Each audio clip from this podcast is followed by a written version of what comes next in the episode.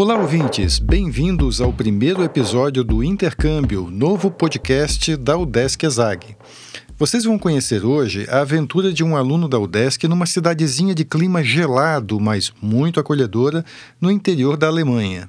O Gabriel conquistou uma bolsa da UDESC e passou um semestre na Universidade de Aalen. Ele voltou com saudade, boas histórias e dicas para quem quiser seguir os passos dele. Vem com a gente!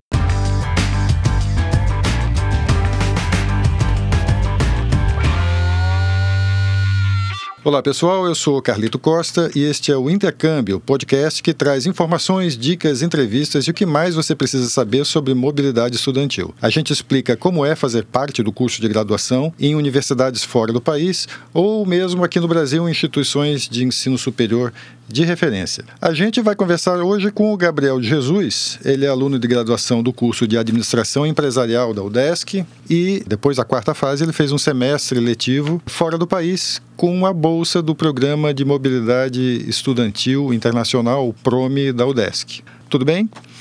Você já entrou aqui na UDESC, na administração empresarial, no curso de administração empresarial, já pensando em intercâmbio? Como é que foi? Já, já. Na primeira fase, eu, assim que eu recebi o resultado da aprovação, eu entrei logo no site da ISAG, ali da UDESC, e procurei todas as oportunidades de bolsa de intercâmbio nacionais e também internacionais.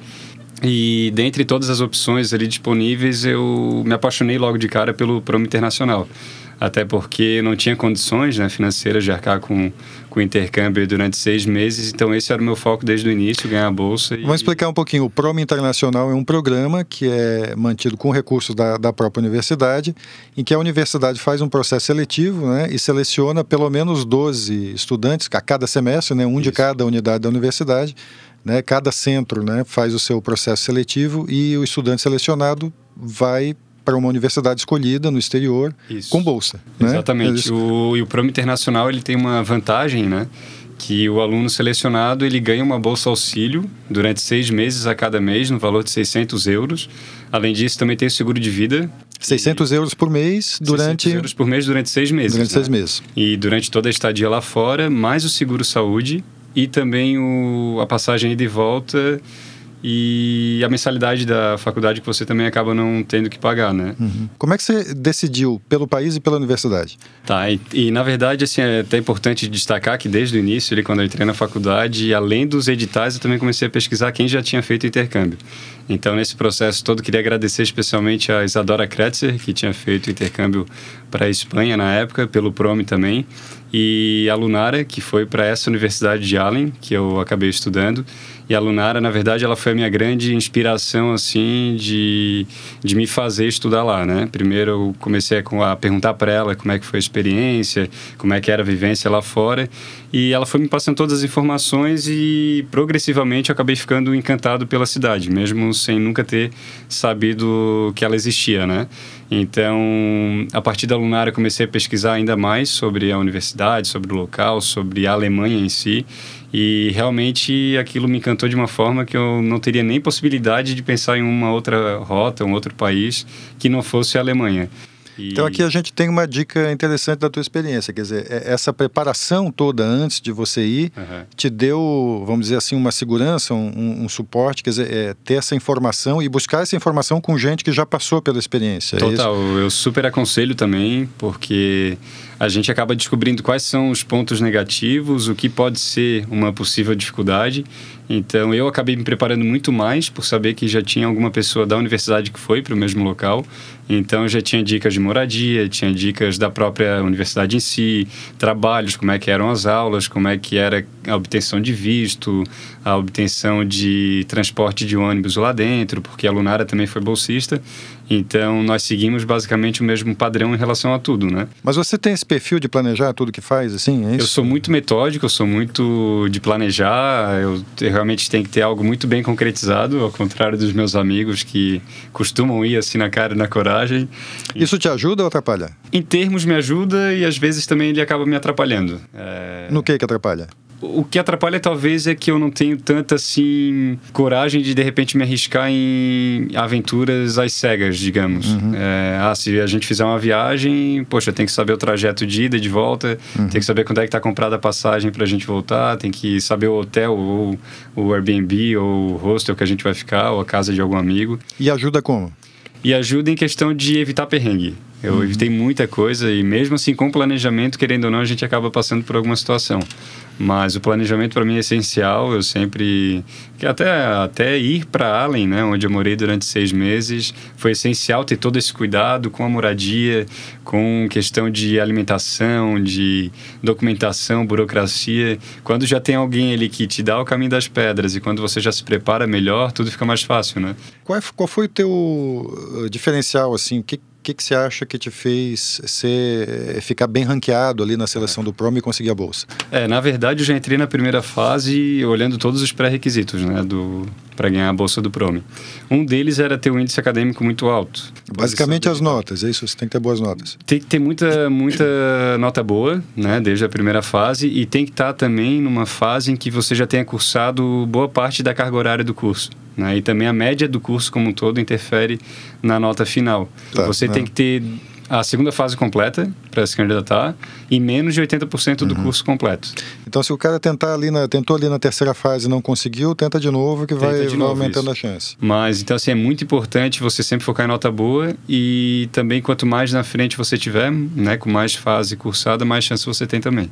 Gabriel, e a bolsa, o auxílio que você recebeu do, do PROME para estudar lá na Alemanha foi suficiente? Como é que. É, eu até me surpreendi em relação a isso. Dois pontos né, que o pessoal comentava antes de ir para lá. Que, primeiro, a Alemanha é um país muito caro. E o segundo ponto, que o alemão é um povo muito, muito fechado. Muito sério, muito sisudo. Eu provei totalmente o contrário. O, a cidade onde eu fiquei não é uma cidade cara, mas para ter uma noção, eu gastava 240 euros por mês de aluguel, então eu ficava numa residência estudantil, onde eram quartos individuais, a cozinha compartilhada, né? Então era a residência mais em conta e foi para mim a escolha mais bem feita, assim, onde todo mundo se reunia, todo mundo fazia festa, né? E em relação à alimentação, eu evitava muito de ir para restaurante, assim, só ia fim de semana ou quando eu viajava de fato, né, para um outro país. Então eu gastava ali em média de 30, 40 euros por semana de comida, cozinhava sempre em casa. Em média, assim, em torno de uns 500 euros, 400 e pouco, né, por mês, assim, de despesa fixa.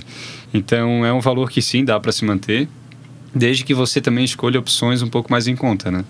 Eu já entendi que estava tudo na tua planilha, né? Tava, já estava tava no planejamento, já a programação financeira, tudo, tudo, quanto vou gastar com a pizza, tudo. aquele negócio todo. Inclusive, até a Isadora, a, a Kretzer, que foi para a Espanha na época, ela me passou uma planilha de controle de gastos, que ela também usou. Eu dei uma adaptada né, para minha realidade e usei assim por cima tudo que eu gastava só para ver mais ou menos o que, o que eu tinha. Né? Em torno de 800 euros eu gastava por mês, inclusive com as viagens que eu acabei fazendo. O Gabriel, como é que foi chegar lá na Alemanha? Como é que você foi recebido? Como é que era conviver com os alemães, com gente de outros países? Conta um pouco aí. Então, eu eu fui uma semana antes do, da minha entrada no meu apartamento, né, na residência estudantil onde eu ia ficar lá na cidade. Então, nessa primeira semana eu acabei ficando em Stuttgart, que é uma cidade a uma hora de Allen, e fiquei na casa de um chinês amigo meu que eu conheci pela internet. Então eu fiquei uma semana na casa desse chinês, o cara super, super educado, super anfitrião, cozinhava, enfim, mostrou a cidade toda. Que era muito bonita, por sinal. Só que teve um pequeno porém aí, uma pequena surpresa que quase no penúltimo dia, para eu sair da cidade dele e ir finalmente para onde eu ia ficar, eu acabei provando uma comida chinesa que não me fez bem e conseguir adquirir uma intoxicação alimentar. Isso não estava no planejamento? Isso não estava no planejamento. Não estava na planilha. Isso eu não consegui evitar na planilha. E aí como é que foi a convivência lá com, com os teus colegas e tal? Depois que você estava em Allen mesmo, como é que foi a tua, tua ambientação? Eu cheguei em Allen, primeiro que é uma cidade pequena, diferente daquelas cidades grandonas que a gente está acostumado né, a ver na televisão. Então cheguei no sábado, estava chovendo, um sábado bem nublado. O meu primeiro contato foi com uma finlandesa então ela é super aberta, super, apesar né, de, de ser um país nórdico, assim, que todo mundo geralmente é mais fechado, ela provou o contrário também, então foi o primeiro contato. Depois eu comecei a conhecer a Argentina, chilena, E por aí foi, o indiano, os alemães em si deram muito suporte, eles adoram brasileiro, né? Então é só falar que é do Brasil que o pessoal vai com um sorriso de orelha a orelha e se encanta, né? E a recepção foi muito melhor do que aquilo que eu esperava, no, nos meus melhores sonhos. Então, e sobre os alemães, eu, eu sempre amei muito a cultura alemã, né? sempre acompanhava de longe. Inclusive, já tinha estudado alemão também durante dois anos aqui, no, aqui em Floripa. Só que os próprios alemães, eles preferem dar, dar uma liberdade maior e eles falam já em inglês, assim, já parte deles a a questão de falar inglês para deixar o estrangeiro né, mais próximo, assim, porque eles sabem que alemão é uma língua difícil. E as aulas, assim, né? Falar da, afinal de contas, você foi para lá para estudar também, né? Também. É. Então, sobrou é, tempo, sobrou. sobrou tempo para estudar. O que eu percebi de diferença entre o Brasil e a Alemanha é que na Universidade de Allen as aulas era, elas eram muito mais práticas do que teóricas. Então, para vocês terem ideia, na primeira semana o professor passava o conteúdo teórico, na segunda, terceira semana, e depois separava a sala em alguns grupos, dava um tema qualquer, e você tinha que apresentar no fim do ano aquele tema para a turma inteira, né? E caso você tivesse alguma dúvida, você contataria o professor, mandaria e-mail para ele, enfim, se encontraria. Então é algo muito mais prático do que simplesmente só ficar sentado em sala de aula, uma, uma aprendizagem assim passiva, né? Lá realmente você consegue ver na prática tudo que está aprendendo em sala de aula. Tem alguma coisa assim da tua experiência aqui na UDESC, por exemplo, que você acha mais positivo do que lá ou no mesmo nível? É o que eu vi assim a, a aparentemente a ESAG ela está bem bem próxima assim do que é ensinado na universidade, na universidade de Allen próxima na questão de estrutura na questão de abertura dos professores então lá a gente eu me senti na ISAG, só que numa estrutura física um pouco maior. E com neve no telhado, né? Durante o inverno. Essa era a diferença. Queria falar um pouquinho contigo sobre saudade, né? Você uhum. parece ser um cara bem ligado à família e uhum. tal, e, e certamente lá você sentiu saudade daqui. Muito, muito. E, a, e aqui você está sentindo saudade de lá? Como é que é? Olha, não menosprezando a saudade que eu tive da minha família enquanto eu estava lá, mas hoje a saudade que eu sinto da Alemanha é muito maior e muito mais intensa do que a que eu senti aqui do Brasil. E lá acabei namorando também uma alemã, né, do meu andar, o, ah, meu andar, o que acabou me... Tinha me, me estruturando bem. Fiz, é, isso tá, isso estava na planilha também, não? Não estava na. Queria, queria por causa da cidadania, não, brincadeira. É, queria, né? Mas jamais imaginei. E deu certo, deu certo. Muito melhor do que qualquer cálculo e. E foi isso também que me ajudou muito, assim, né? Em, em relação a aguentar firme e a seguir adiante. Tá vendo? Os imprevistos também Acontece, são bacanas. Mas as surpresas são boas. As surpresas boas. eu aconselho.